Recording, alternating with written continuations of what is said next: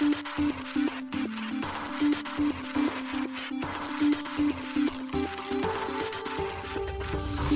しい経済ニュース。この番組では現当社のメディア新しい経済がブロックチェーン仮想通貨フィンテックに関する日々のニュース解説を平日毎日音声コンテンツでお届けしています。そして新しい経済ではブロックチェーン仮想通貨に関するニュース解説記事やインタビュー記事学習記事などのたくさんのコンテンツを掲載しております。ぜひ新しいひらがな経済漢字で検索してメディアもチェックしてくださいそして LINE 公式アカウントではメディアの更新情報を配信しております LINE 公式アカウントにもぜひご登録くださいこの番組はコイントレードの提供でお送りします。コイントレードは上場企業グループで金融庁登録済みの暗号資産販売所。トレードはもちろん預けるだけで暗号資産が増やせるステーキングサービスでは国内最多の10銘柄を取り扱っています。ポッドキャストの概要欄のリンクからぜひチェックしてください。ステーキングならコイントレード。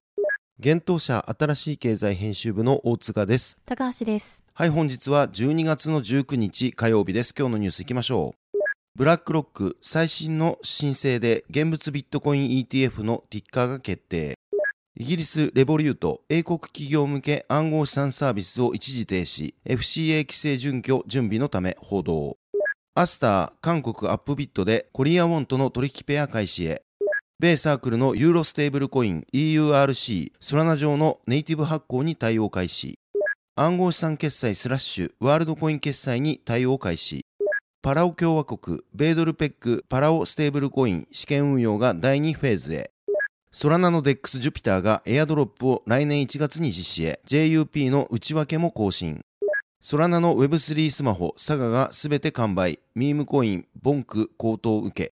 一つ目のニュースは、ブラックロック最新の申請で現物ビットコイン ETF のティッカーが決定というニュースです。米資産運用会社ブラックロックの申請する現物ビットコイン上場投資信託 ETF のティッカーシンボルが IBIT に決定しました。提出書類にて12月18日明らかとなりました。同社が申請しているのは iShares ビットコイントラストです。以前に予定されていたティッカーは IBTC でした。また、今回の提出書類では、ブラックロックが米証券取引委員会 SEC と会合した際に提出したファンドが採用する設定と償還の仕組みに関する新しい文言も含まれています。提出書類には、信託は継続的にバスケット、株の集合体を発行し償還する。それらの取引は現金と引き換えに行われる。現物規制当局の承認に従い、これらの取引はビットコインと交換することも可能だと記されています。アナリストによれば SEC は現金償還モデルを支持しているといいます。これはブラックロックなどのファンドがビットコインを保管場所から移し、すぐに売却し、投資家が株式を償還したい場合には、現金を投資家に返すことを義務付けるモデルです。ブラックロックは現物株バスケットと ETF を交換する現物償還モデルを望んでいるとみられますが、今回の提出書類では、規制当局の承認が得られれば、現物償還モデルを採用する余地を残す形をとっています。ブラックロックは10月、IBIT の流動性供給のためのシードファンディングで、シード資本投資家より10万ドル、日本円にして約1473万円の資本を受け取っています。ブラックロックは10万ドルの資本を受け取った10月27日以降、SEC 幹部らとの会合や修正した申請書の再提出を行っています。なお、IBIT の次の審査期限は2024年1月15日です。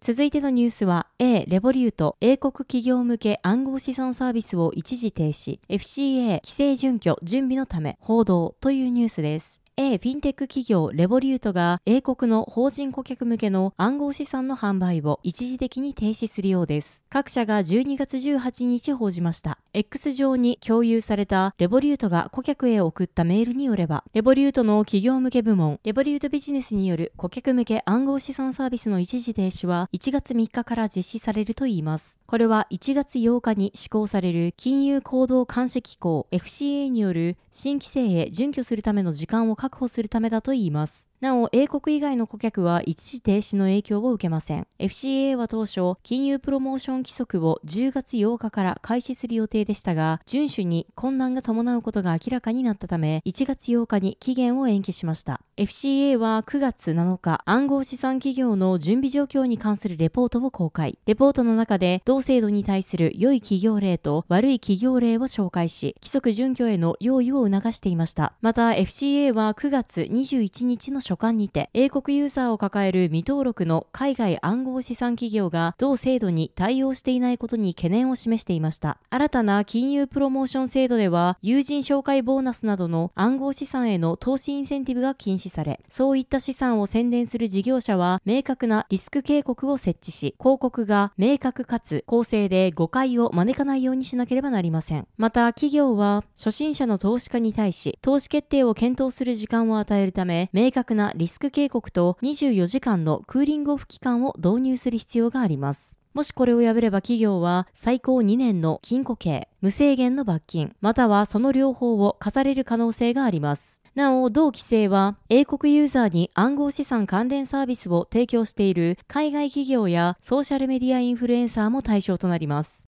続いてのニュースは、アスター、韓国アップビットでウォンとの取引ペア開始へというニュースです。アスターネットワークのネイティブトークンであるアスターが韓国大手暗号資産取引所アップビットにてウォンとの取引ペアの取扱い予定を12月18日発表しました。アップビットは今年2月、アスターの取り扱いを開始していましたが、ビットコインとの取引ペアのみがサポートされていました。これを受けてか、同発表前に10.7円だったアスターは、一時21.07円まで急騰。記事執筆時点の12月18日19時時点では16.34円となっています。時価総額は24時間比で43.68%上昇し、887億円となりました。発表によると、アップビットでは、アスターの取り扱いを本日18日19時より開始するとしました。なお、同取引所によると、アスターブロックの処理遅延により、取り扱い開始を1時間遅らせたとのことです。なお、アップビットでのアスターは、アスターネットワーク上のトークンのみがサポートされるとのことです。続いてのニュースは EURC がソラナに対応というニュースです。米サークル発行のユーロ建てステーブルコイン EURC がソラナネットワーク上でのネイティブ発行に対応を開始しました。サークルが12月18日に発表しています。EURC はサークルが発行する USDC、USD コインと同じく法定通貨に100%裏付けされたステーブルコインとのことです。1対1の割合で EURC とユーロの交換が可能です。なお EURC は以前、ユーロコインの名称でティッカーシンボルは EUROC でしたが、この旧名は廃止されています。EURC のネイティブ発行は今回のソラナのほか、イーサリアム、アバランチ、ステラネットワークに対応しています。また、ソラナ上の EURC ローンチ時には、ジュピターエクスチェンジ、メテオラ、オルカ、レイジウム、フェニックスなどの DEX やウォレットなどが EURC に対応を開始しているということです。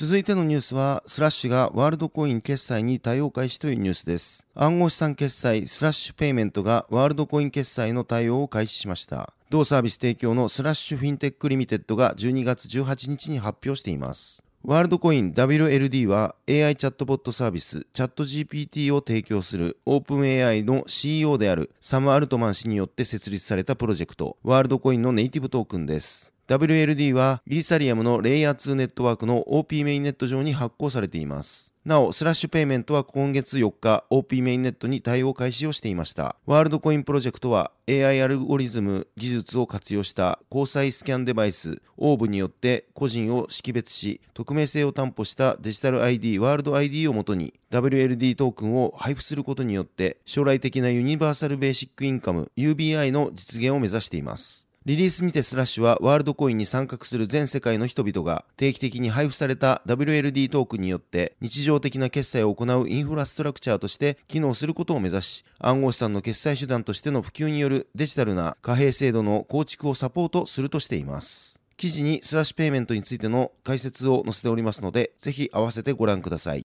続いてのニュースは、パラオ共和国、米ドルペッグ、パラオステーブルコイン、試験運用が第2フェーズへというニュースです。パラオ共和国の財務省が米ドルペッグのステーブルコインプロジェクト、パラオステーブルコイン PSC プログラムの第2フェーズを正式に開始しました。同国のサイバーセキュリティコンサルタントで財務省のフィンテックプロジェクトマネージャーである J. ハンター・アンソン氏が自身の X にて12月15日報告しています。アンソン氏によれば第2フェーズでは強固なデジタルエコシステムの構築に焦点を当て、法規制の準拠に重点を置きながらアクセシビリティとユーザー参加を拡大させるといいます。また、米リップル社との提携を継続させ、リップル社の中央銀行デジタル通貨 CBDC プラットフォームと技術的専門知識を活用できるようにすることを目指すといいます。パラオ共和国とリップル社は7月に提携し、PSC の試験運用を開始していました。PSC はリップル社が活用する分散型台帳技術 XRP レジャー上で発行されています。また、アンソン氏は第2フェーズでは、マーケティングと持続可能な開発目標のための新たな協力関係を確立することに重点を置くと強調しました。PSC プログラムの第2フェーズでは、デジタルエコシステムの開発とユーザーエンゲージメントの向上も優先され、規規制準拠が重視されます。パラオ共和国の財務省は12月7日、PSC プログラムの第1フェーズの成功を報告しています。第1フェーズはリップル社参加のもと3ヶ月間実施され、政府職員のボランティア168人が参加しました。参加したボランティアらは、プログラムに参加している地元の小売店で使える 100PSC を受け取り、携帯電話で QR コードをスキャンしたり、ウォレットのアドレスを手動で入力することで支払いを行ったといいます。参加した小売業者とボランティアは PSC の使用体験に関して好意的な反応を示したとのことでした。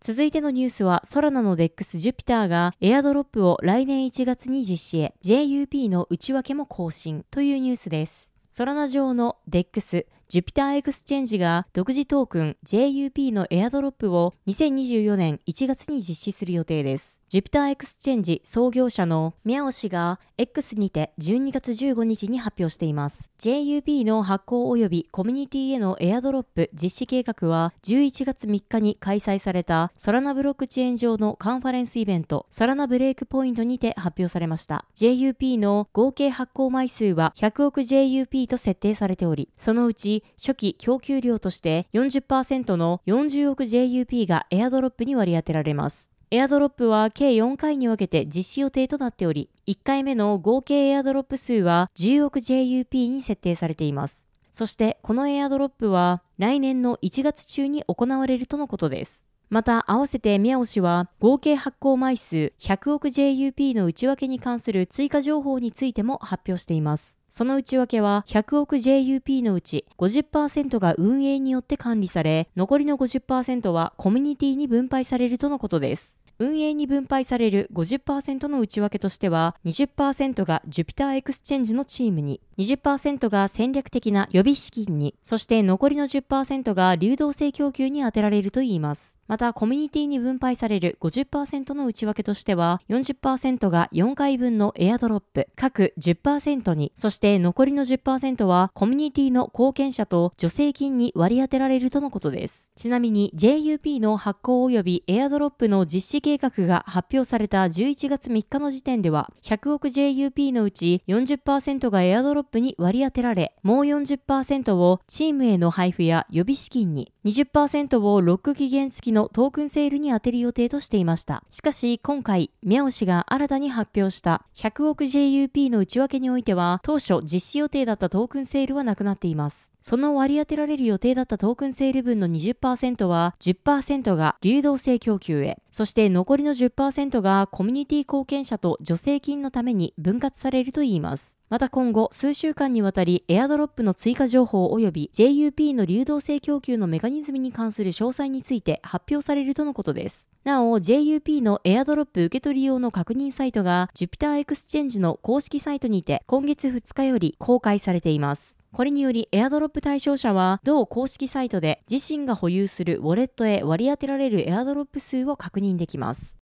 続いてのニュースは、サガフォンがすべて完売というニュースです。ソラナの主要開発元ソラナラボが手掛けるソラナモバイル Web3 スマートフォンサガがすべて完売しました。ソラナモバイル公式 X アカウントが12月16日に発表しています。サガはソラナモバイルとスマホ開発企業 OSOM が連携し開発した Android のスマートフォンです。今年4月より予約者へ出荷を開始し、5月に一般販売を開始、8月には Web3 のモバイル化普及を理由に、佐賀の販売価格は1000ドル約14.5万円から599ドル約8.7万円へ引き下げられていました。また今月5日にはソラナの創設者アナトリー・ヤコベンコ氏はポッドキャスト番組アンチェンドクリプトに出演し5万台の佐賀を販売できるか不明であるとコメントもしていました。ところが今月15日ソラナモバイルは米国向けに販売されていた佐賀の完売を発表しました。ソラナの共同創設者ラジゴカル氏は同日 X にて佐賀の売り上げが過去48時間で10倍を超え新年までに完売する勢いですと投稿していました。しかし翌日16日には米国外で販売されていた佐賀も全て完売したといいます。なお佐賀が完売した背景にはソラナネットワーク上に発行されているミームコインボンクの価格高騰が関係しているようです。ボンクは先週米大手暗号資産取引所のバイナンスとコインベースで取り扱い開始されたことが引き金となったようで年初来で129倍までに価格は上昇しましたまたボンクは佐賀の分散型アプリストアでボンクアプリを展開しており佐賀ユーザーはボンクアプリをダウンロードすることで特典として3000万ボンクを無料で取得できますこれらを受け、佐賀は完売したとみられています。なお、ボンクの時価総額はペペコインを上回り、ミームコインとしては第3位となっています。そして、ミームコインの時価総額としては第3位となっています。そして全暗号資産で時価総額は56位です。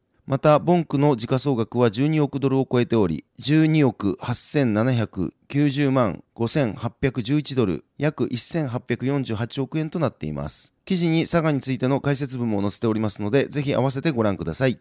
はい、本日のニュースは以上となります。そして昨日新しい記事が出ておりますので、そちら紹介させていただきます。毎週恒例 SBIVC トレードより暗号資産週間マーケットレポートが届いております。今回はビットコインは3億ドル相当のロング生産に伴い下落、反クリプト米議員が規制法案提出、暗号資産週間マーケットレポート12月18号として出ております。こちら新しい経済のサイトから見られるようになっておりますので、ぜひご覧ください。はい、このように私たち新しい経済編集部では、ブロックチェーン暗号資産に関するニュースを平日毎日ラジオで配信をしております。本日ご紹介したニュースやコンテンツなどはすべてサイトの方に上がっております。ぜひサイトの方も見に来てください。新しいひらがな、経済漢字で検索して見に来ていただければと思います。それでは本日はありがとうございました。ありがとうございました。